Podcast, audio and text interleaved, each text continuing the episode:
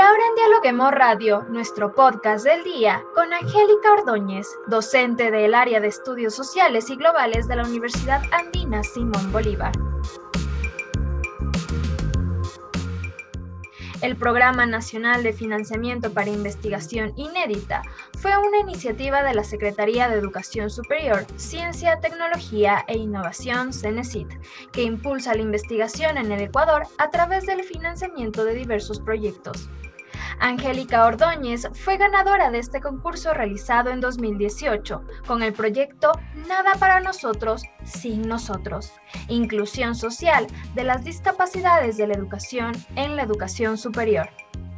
Aquí participaron alrededor de 700 propuestas de universidades de todo el país, de las cuales 70 fueron favorecidas con financiamiento para la investigación.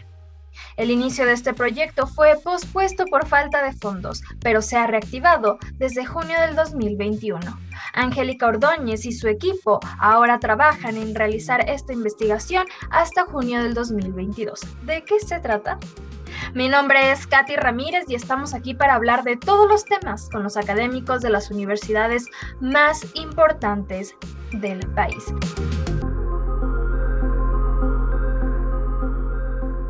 ¿Qué tal, Angélica? Bienvenida a Dialoguemos Radio. Muchísimas gracias, Katy, por esta entrevista y gracias por tremenda introducción.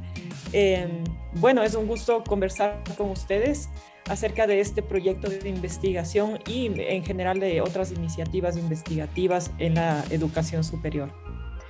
Buenísimo, Angélica. Para nosotros es un placer tenerte en nuestra cabina de podcast. Ahora sí, para hablar sobre el proyecto, ¿cuál es el objetivo principal del proyecto y por qué te centraste en la inclusión? Bueno, em, he trabajado en temas de inclusión anteriormente. Em, yo estoy en la Universidad Andina desde el año 2016, pero justamente en el, antes de ingresar a la Universidad Andina, realicé un proyecto específico sobre inclusión en la educación superior, y igualmente con la CENESID. Eh, y en este proyecto era más una inclusión en temas de género, en temas de discapacidad y en el tema ambiental, cómo, cómo introducimos, cómo incluimos la sostenibilidad en la educación superior, no a nivel académico, no estamos hablando de, de estudios sobre género, estudios sobre discapacidades o estudios sobre sostenibilidad, sino sobre prácticas prácticas inclusivas. Entonces yo ya tenía esa experiencia, es una experiencia que, que me llevó a conocer un mundo que, que realmente creo que pocas personas conocemos si no, la, no tenemos una persona eh, en una situación de estas directamente.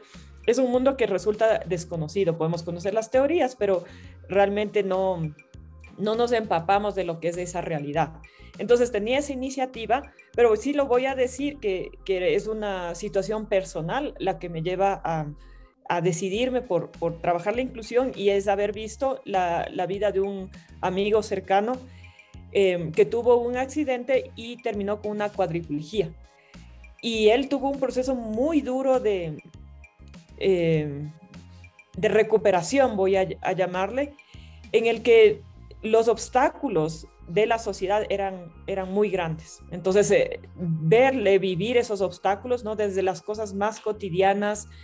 Eh, él ahora está en una silla de ruedas y, por ejemplo, no poder entrar a ciertos espacios porque las puertas son muy pequeñas, no poder ingresar a, muchísimos espacios públicos y privados por, por la falta de accesibilidad eh, arquitectónica. Esas pequeñas cosas, pero también otras, como haber perdido su empleo, eh, y tener que buscar otro nuevo y no encontrarlo, me llevaron a pensar en la discapacidad de, al menos en las discapacidades de otra manera. Eh, es así como yo me decido finalmente en escribir este proyecto y en centrarme en cómo eh, podemos crear en la educación superior, que es el, ámbito en el que yo me manejo, digamos, en el ámbito en el que yo estoy, cómo crear inclusión porque a pesar de que el Ecuador es signatario de convenios internacionales y a pesar de que tenemos una legislación que exige esa inclusión, en la realidad esto no está ocurriendo. Bien, Angélica, y precisamente por ahí va la otra pregunta, y es sobre, entonces, ¿qué hace falta en la educación superior para avanzar en ese camino hacia una verdadera inclusión? Bueno, eh, hacen falta muchos cambios. Sin embargo, tenemos una legislación que ya exige que estos llamados ajustes necesarios se produzcan. Que, eh, voy a explicar de qué se trata. Em, al ser signatarios de convenciones internacionales, convenciones eh, sobre la discapacidad y al tener una ley orgánica sobre las discapacidades, el Ecuador se ha comprometido a que en su sistema educativo se produzca una inclusión, pero una inclusión que debería ser efectiva. ¿Qué ajustes necesarios? Ajustes necesarios es el término técnico que se utiliza. Eh, se deberían implementar. Entonces, por ejemplo, se necesita para las personas no videntes, se necesita una que no es como complicadísimo de conseguir, pero que lee los libros o lee los textos de, digamos, digitales o, textos que, tienen que ser digitalizados, los lee para las personas que no tienen visión. Hay unas lupas también que son como que agrandan eh, para las personas que tienen baja visión. Y en el caso, por ejemplo, de personas que tienen discapacidad auditiva, personas sordas, eh, se supone que la, legislación exige que haya un intérprete en todos los momentos de la, educación, desde la educación primaria hasta la universidad. Esto no se, no se produce. Entonces, lo, lo que tenemos es que una educación que dice ser inclusiva, que se llama educación inclusiva, pero que deja al estudiante en situación de discapacidad absolutamente, digamos, sin herramientas para poder realizar su aprendizaje. Entonces son estudiantes, eh, estamos haciendo una serie de entrevistas y hemos encontrado unos testimonios muy conmovedores, ¿no? De estudiantes que les ingresaron a estas escuelas supuestamente inclusivas o la escuela se dice ser inclusiva, es una escuela regular, voy a decirlo de esa manera, y les tuvieron a estos estudiantes totalmente relegados y ellos no pudieron continuar con su aprendizaje. Entonces hay las escuelas que son exclusivas para personas con discapacidad, escuelas especializadas, pero esa tendencia supuestamente se estaba superando para realizar más bien una educación donde personas con discapacidad y personas sin ella puedan compartir el espacio. Eso requiere muchísima capacitación docente, requiere también de cierta infraestructura que tampoco es, como te decía, inalcanzable de ninguna manera. Requiere adaptaciones físicas en el espacio, lo que se conoce como diseño universal, o sea, de, de no poder eh, poner escaleras si no hay rampas o un ascensor para las personas con movilidad reducida. Todos esos pequeños cambios deberían producirse, pero no se están produciendo. Entonces, hoy por hoy, no solo en Ecuador, te estoy hablando de que esto ocurre también en países como Estados Unidos e Inglaterra, que tienen eh, leyes para eh, regular, digamos, la educación de las personas con discapacidad desde hace muchísimos años, antes que nosotros, pero está ocurriendo lo mismo. A los estudiantes se les fuerza a acudir a una escuela común y corriente, pero no se les da ninguna herramienta, ningún respaldo para que ellos puedan continuar con sus estudios como cualquier otro estudiante. No se les dan estos ajustes necesarios. Entonces, falta eso. Pero aunque no parezca, dentro de todo esto, aparte de, de una inversión en infraestructura o de una inversión en, como te decía, software o el pago de intérpretes, también se necesita mucha sensibilidad y mucha sensibilización entonces hemos estado conversando con estudiantes que dicen que simple, los profesores nunca tuvieron una flexibilidad ante la realidad que ellos enfrentaban, ¿no? Y con esta idea de que hay que ser justos para todos y que todos deben tener las mismas condiciones, eh, en la mayoría de casos jamás les dieron eh, ninguna oportunidad para que ellos se adapten a una educación que es diferente, es simplemente diferente para ellos, ¿no? Entonces, en el plano de la sensibilización, eh, hay que trabajar muchísimo con docentes, con capacitación también para docentes, pero también sensibilización en cuanto a las familias y, los compañeros, los estudiantes, ¿no? Que de acuerdo a los testimonios que hemos recabado hasta hoy, ah, fueron bastante hostiles con, las personas, los, niños, en esa época niños, adolescentes con discapacidad, eh, y no solo que no les ayudaban, sino que les, voy a decir, les hostigaban en las escuelas, se burlaban de ellos. Entonces, son personas que se han ido recluyendo y han encontrado un espacio en escuelas especializadas, pero finalmente eso no, no habla de ningún tipo de inclusión, eso habla de una exclusión y es contra eso, contra lo que queremos luchar.